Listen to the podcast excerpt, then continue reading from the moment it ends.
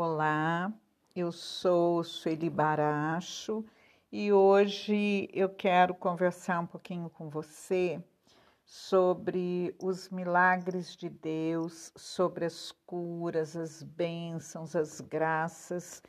Muitas vezes, quando nós lemos a palavra de Deus e nós ficamos questionando por que aconteciam tantas curas, tantas graças, tantos milagres, será que Deus mudou? Será que hoje em dia é, Deus desistiu de fazer os milagres? Mas não, Deus continua sendo o mesmo, o mesmo Deus, amoroso, misericordioso. E quando nós lemos aquelas passagens em que Jesus curava as pessoas, é, libertava né, as pessoas das suas feridas e angústias e traumas, é esse mesmo Deus é Jesus que continua entre nós, é Jesus que ouve as nossas súplicas e sara as nossas enfermidades, nossas paralisias, sejam físicas, sejam espirituais, emocionais, o Senhor continua o mesmo, mas nós precisamos é, buscá-lo, nós precisamos pedir, clamar, desejar essa cura. Eu sempre digo, nós temos o livre-arbítrio e o Senhor respeita muito essa liberdade, né, que ele nos dá. Quando todas as vezes que nós lemos sobre uma cura é, que Jesus realizou, ele sempre pergunta: "Que queres que eu te faça?" Aí você pode falar: "Nossa, o cego se aproxima de Deus, o paralítico e, e Jesus pergunta: Que queres que eu te faça? Parece até um pouco irônico, né? Mas não. É, Jesus nos questiona com a sua pergunta, ele nos faz. É, ele nos faz pensar, né? Ele nos faz, é, ele nos provoca com a sua pergunta: que queres que eu te faça? Se hoje Jesus olhasse para você e dissesse: Que queres que eu te faça? É uma pergunta parece tão simples e ao mesmo tempo tão profunda e tão forte. Se Jesus nos perguntasse hoje: Que queres que eu te faça? Acho que na nossa mente ia passar um turbilhão de coisas e provavelmente teríamos dúvida, né? O que, que eu quero hoje de Jesus? Eu quero tantas coisas e ao mesmo tempo eu não sei o que eu quero. Por isso, eu acho que muitas vezes aquela palavra de Deus se encaixa em nós que diz: Pedi e não recebeis porque não sabeis pedir. Então, eu cheguei à conclusão que nós podemos pedir, mas é sempre melhor dizer assim: Senhor, faça a sua vontade, não a minha. A gente apresenta o pedido, mas Deus nos conhece muito melhor do que nós. E quando é, nós dizemos a Ele para que Ele faça a vontade dele, não a nossa, porque a vontade de Deus é perfeita, a vontade dele é agradável, é correta, então é melhor é, dizer a Ele: faça a sua vontade, não a minha porque hoje nós queremos algo, amanhã depois já não queremos mais. Eu costumo sempre brincar assim, né? Você fica pedindo, ai Senhor, quero casar com esse namorado, me dá fulano, quero casar com essa pessoa, essa pessoa é a pessoa da minha vida. Passa alguns anos, você vê a pessoa na rua e diz, obrigado, Senhor, porque o Senhor não me deu fulano não é verdade? Você passa assim, olha, até disfarçando, não acredito que eu namorava aquele, aquela, não acredito. Obrigado, Senhor, porque o Senhor não me atendeu. Então, Deus sabe todas as coisas, né? Ele sabe o que é melhor, mas nós precisamos ter fé. Nós precisamos confiar, pedir e acreditar. O próprio Jesus diz: se você disser essa montanha, vai, atira-te no mar e acreditar no seu coração, isso vai acontecer. Então, eu sei que é difícil. Acreditar, né? Eu sei que é difícil confiar quando tudo está ao contrário, quando você olha ao seu redor, olha as circunstâncias e parece que tudo acontece ao contrário do que você está pedindo. Então, é muito difícil ter fé, porque é, nós temos que acreditar.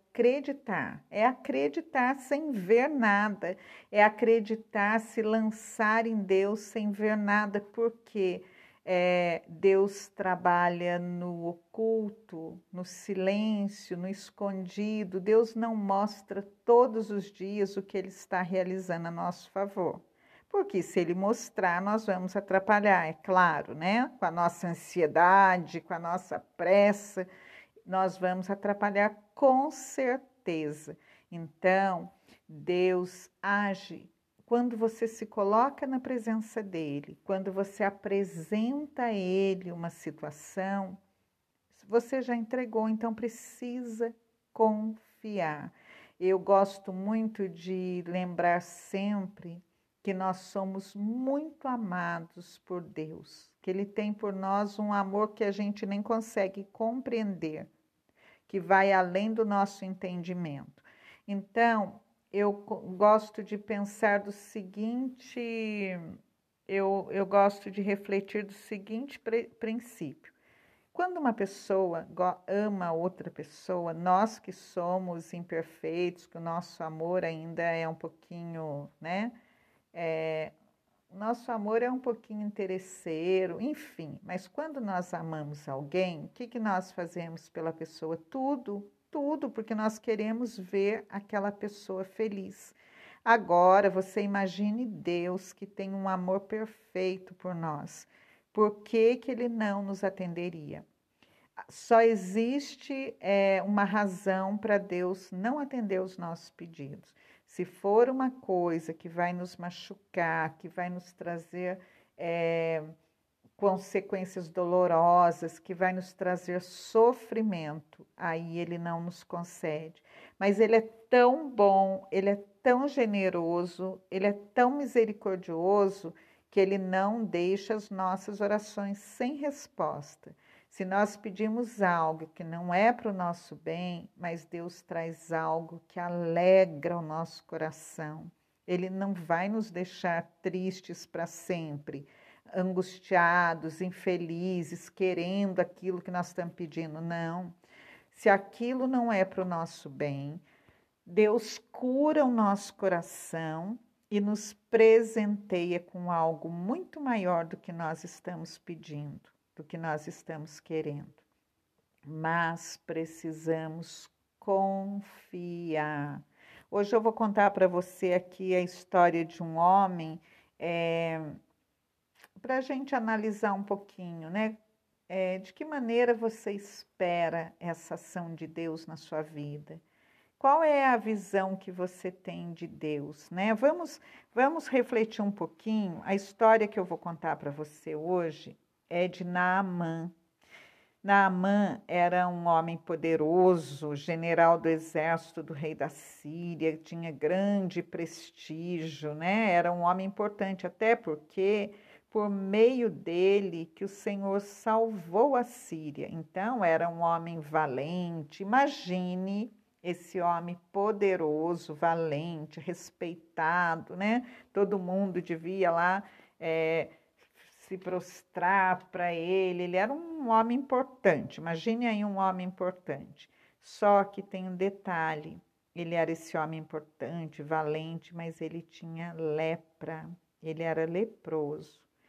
E uma, uma das vezes que eles, é, uma vez que eles invadiram o território de Israel, e ele trouxe, né, ele, eles trou ele trouxe consigo uma moça, uma jovem, e essa jovem é, foi trabalhar, né, ficou trabalhando lá como, como empregada lá na casa dele, e um dia essa jovem vira lá para a senhora, para a esposa de Naamã e disse para ela: Olha, se o meu servo fosse em Samaria, lá em Samaria tem um profeta, né? Um profeta lá importante, Eliseu. E se ele fosse até lá, ele ficaria livre da lepra, ele seria curado. E aí o que acontece? Naamã resolve para lá, se prepara com homens, cavalos, ele fala lá, né, com seu superior, com o rei da Síria, e aí faz toda aquela preparação, porque ele não era qualquer um, ele era, Naaman era um homem importante, então ele vai lá, acho que com presentes e tudo aquilo, né? Homens, e vai uma, numa grande, como que nós falamos? É, não é romaria, é uma tropa, vai lá, todo mundo acompanhando o homem importante. E quando o homem chega na casa do profeta Eliseu, gente, nós estamos falando de um homem que está acostumado a ser tratado com toda pompa e glamour. E ele chega lá e o profeta nem sai para atendê-lo. Imagine isso, imagine isso. E o profeta nem sai, né, para atendê-lo mas o profeta é, manda um, dizer a ele que ele vá, né, vá se lavar sete vezes no Jordão e a sua carne ficará limpa. Nossa, o homem se sentiu desrespeitado, ofendido, porque o profeta não saiu lá. Ele pensou que o profeta ia colocar as mãos sobre ele, ia fazer uma cerimônia e tudo mais. E ele ficou muito bravo, né? Dizendo que ele não ia, imagina, se ele veio lá da terra dele e tudo mais, e o profeta nem se abala, mas enfim. Aí o, os seus é, subordinados acabaram convencendo: ah, não, vai lá, é tão fácil, vai lá, não custa, vai se banhar, enfim. Ele foi e se banhou, né? Sete vezes ele se banhou e ele ficou é, totalmente curado. A palavra de Deus diz que a sua carne ficou tenra como de uma criança, ele ficou curado. Então ele voltou, foi até o homem de Deus de novo com a sua comitiva, é, o nome é comitiva. E apresentando diante dele, ele disse que ele reconhecia o Deus é, de Eliseu. Ele reconheceu o Deus de Israel. Então, é, hoje eu quis contar essa história para vocês, né? Resumindo muito. Depois, como eu digo, você pega a sua Bíblia aí, no segundo livro de Reis, no capítulo 5, e você pode ler toda essa história com calma, né? Meditando aí. Mas eu fiz um resumo aí, a grosso modo, só para você entender. Então, o que, que eu quero é, o que, que eu quero ressaltar hoje? Primeira coisa, essa menina foi levada como escrava, foi embora, foi trabalhar lá. O que, que poderia ter no coração dela? Um ódio, né? Ódio. Nossa, eu fui trazida para essa família, para essa casa, e ela poderia é, ter no coração dela muito ódio de tudo aquilo, mas não. Olha que, que coisa, né? Ela ainda se compadeceu de ver aquele homem, né, todo poderoso, todo respeitado e cheio de lepra, de feridas, e ela se compadece dele e fala do profeta. E o mais interessante, né, gente, que às vezes, veja bem, Naamã chegou lá esperando uma grande é, que o profeta fizesse lá uma grande, sei lá, uma celebração, uma coisa toda cheia de pompas, colocasse as mãos nele, falasse palavras, fizesse orações. E, no entanto, o profeta só manda ele até lá e se banhar no Jordão. E nós somos assim com Deus. Nós queremos que Deus resolva as nossas coisas, que Ele traga a nossa graça, como eu estava dizendo. Mas às vezes nós ficamos esperando que Deus vai fazer um grande barulho para trazer a nossa graça, que vai sair fumaça e fogo do céu, que vai ter clarões e, e estrondos, e a nossa graça vai chegar, e todo mundo vai ver, e vai ser aquela festa.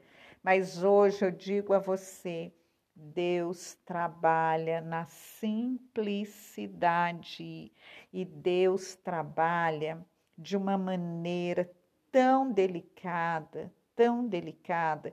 Tem uma santa que eu não estou me lembrando quem é, que não sei se é, não é Santa Terezinha, não, não me lembro quem é. Vou ficar devendo essa, essa informação. Que essa santa dizia que Deus está entre as panelas, né? Que elas estavam na, sempre cozinhando, então dizia que Deus está nas panelas também, Deus está na cozinha, entre as panelas.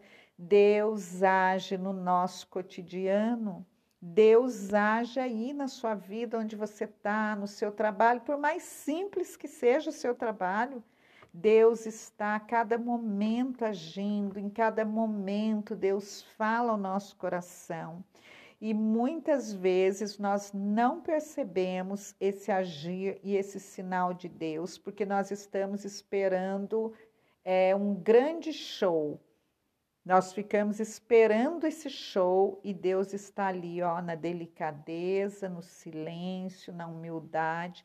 Lembre-se disso, que as coisas desse mundo são avessas às coisas de Deus. Gente, veja onde Jesus nasceu. Nós precisamos prestar atenção nas coisas. Deus não vai agir com status, com glamour. Não, essas coisas são coisas da terra. Esse querer ter status, aparecer, ser o mais importante, ser rico, isso é coisa da terra. As coisas de Deus têm outro valor. As coisas de Deus são preciosas, mas de uma outra maneira. Então, veja bem, Deus fala conosco todo dia, mas se o nosso coração está tão barulhento, está tão agitado, estamos preocupados com tantas coisas, a gente corre de cá para lá, sabe? Vou até contar uma coisa, uma maldade minha para vocês aqui.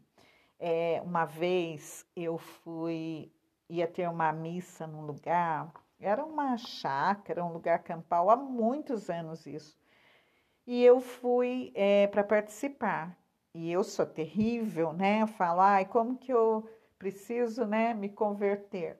E chego lá e estavam esperando esse padre que vinha de uma outra cidade para fazer a missa.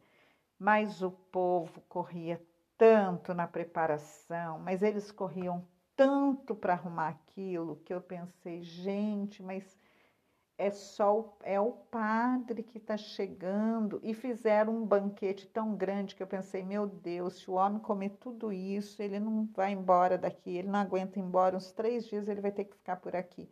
E era tanta correria, tanta coisa e tanta arrumação. E eu pensei, nossa, né? Às vezes nós ficamos tão preocupados em fazer tantas coisas que não sobra tempo para estar com Jesus. Às vezes ficamos tão preocupados com o exterior, tão preocupados com as coisas e Deus se apresenta no nosso interior, Deus se apresenta no nosso coração e de uma maneira tão simples, tão simples. E o mais interessante que eu vou dizer a vocês que é assim, ó, Deus fala conosco e naquele momento que ele fala, que ele nos mostra alguma coisa, que ele nos dá, um sinal, a gente não percebe. Depois que passa, que você vai refletir. E aí você diz: Nossa, é, eu tinha pedido a Deus esse sinal, eu tinha falado para Deus isso na minha oração. Então, porque Deus vem de uma maneira tão suave, de uma brisa tão suave. Olha, então, hoje eu digo a você, nós precisamos nos converter a Deus, nós precisamos confiar, porque Ele não brinca com os nossos sentimentos. Não, Deus não brinca, Deus não nos engana. Se nós entregamos a Ele a nossa causa, se nós confiamos em Deus, nós precisamos aprender a esperar em Deus, a silenciar. Deus sabe o tempo exato das coisas, Deus sabe o tempo perfeito, sabe o nosso sofrimento maior eu acho que é a nossa ansiedade. Ansiedade e controle, porque nós queremos ter o controle. Nós achamos que tudo está nas nossas mãos, mas não está. Tudo está nas mãos de Deus. E quando nós aprendemos a entender isso, que as coisas vão acontecendo no tempo de Deus, é que nós queremos acelerar, queremos viver tudo hoje e Deus vai tocando. Deus age no coração, gente. Tudo é no coração. Mas é a cada dia que Deus vai tocando, a cada dia Deus vai transformando, Deus vai dando entendimento. E a gente vai tendo sabedoria. Como é preciosa a sabedoria de Deus, como é preciosa a sabedoria do alto nós vamos aprendendo a viver, sabe? É, a gente precisa se preocupar menos com a aparência e mais com o interior. Não estou dizendo que a gente não pode se cuidar, não é isso. Não é isso. Claro, temos que nos cuidar, né? O corpo também é templo do Espírito Santo. Mas nós temos é, que estar bem no nosso coração, ter essa consciência que o Senhor habita em nós. Às vezes a gente fica aí perdendo tempo com medo de tanta coisa, se preocupando com tantas coisas rasteiras, coisas, bobagens, superstições. Nós temos muitas superstições, muitas preocupações com coisas rasteiras. Nós precisamos nos lembrar que o Senhor está conosco e, e confiar nele e acreditar se o Senhor está comigo, se eu tenho confiado nele, se eu tenho buscado a sua face, se eu tenho procurado viver segundo a sua palavra, quem me poderá fazer mal se o Senhor está comigo? Como que eu vou ficar temendo aí as pessoas se o Senhor está comigo? Então, começar a observar, começar a prestar atenção nas delicadezas de Deus. Sabe, é tão bonito quando você, é, às vezes, você está esperando uma resposta de Deus, chega uma pessoa que você nem, nem imagina, de repente essa pessoa vem conversar com você e no meio daquela conversa, uma conversa boba às vezes, naquela conversa, Deus usa daquela pessoa e ela te dá a resposta que você está procurando. De repente, você está indo aí no seu carro, você liga uma música e uma frase daquela música toca o seu coração. Então, é assim, é na simplicidade. Veja esse homem, Naamã, era um homem, provavelmente, devia ser um homem arrogante, né, com todo esse poder, tanto que ele era que ele ficou irado do, do profeta, né? Quem o profeta pensa que é? Olha quem está aqui, né? Sabe com quem você está falando? E ele se sentiu ofendido porque ele não foi bajulado pelo profeta. Então, quase que ele perde a graça. Quase que ele perdeu a graça. Por quê? Porque ele achou que era muito pouco se banhar naquela água. Ele achava que ele merecia mais. Só que as coisas de Deus são do jeito de Deus. Então, hoje eu digo para você: pode pedir a sua graça, confie, mas lembre-se que Deus age do jeito dele e na hora dele. É Deus que sabe a hora. Quantas vezes a gente entra em discussão com Deus, né? Quantas vezes a gente teima com Deus por conta da hora? Gente, eu fico imaginando, eu imagino quando Deus olhando para nós e a gente brigando com Ele, porque eu quero agora, porque o Senhor não está vendo, que eu estou sofrendo, que eu preciso disso. Gente, Deus é muito misericordioso, fala a verdade, muita paciência com a gente. Ele ama muito, porque olha, para aguentar né, as nossas reclamações, a gente brigando com ele. Veja bem, nós, querem, nós queremos mandar em Deus, nós queremos dizer a Deus da maneira que ele tem que agir. É o Senhor que sabe. Tudo é o Senhor que sabe. Quem é curado, quem é curado para outra vida, quem é curado para continuar aqui, a hora certa, o momento certo para receber a graça. Deus nos prepara, já falei tantas vezes, Deus nos prepara para receber a graça. Às vezes você está gritando, está brigando com Deus, está fazendo manha e não está pronto.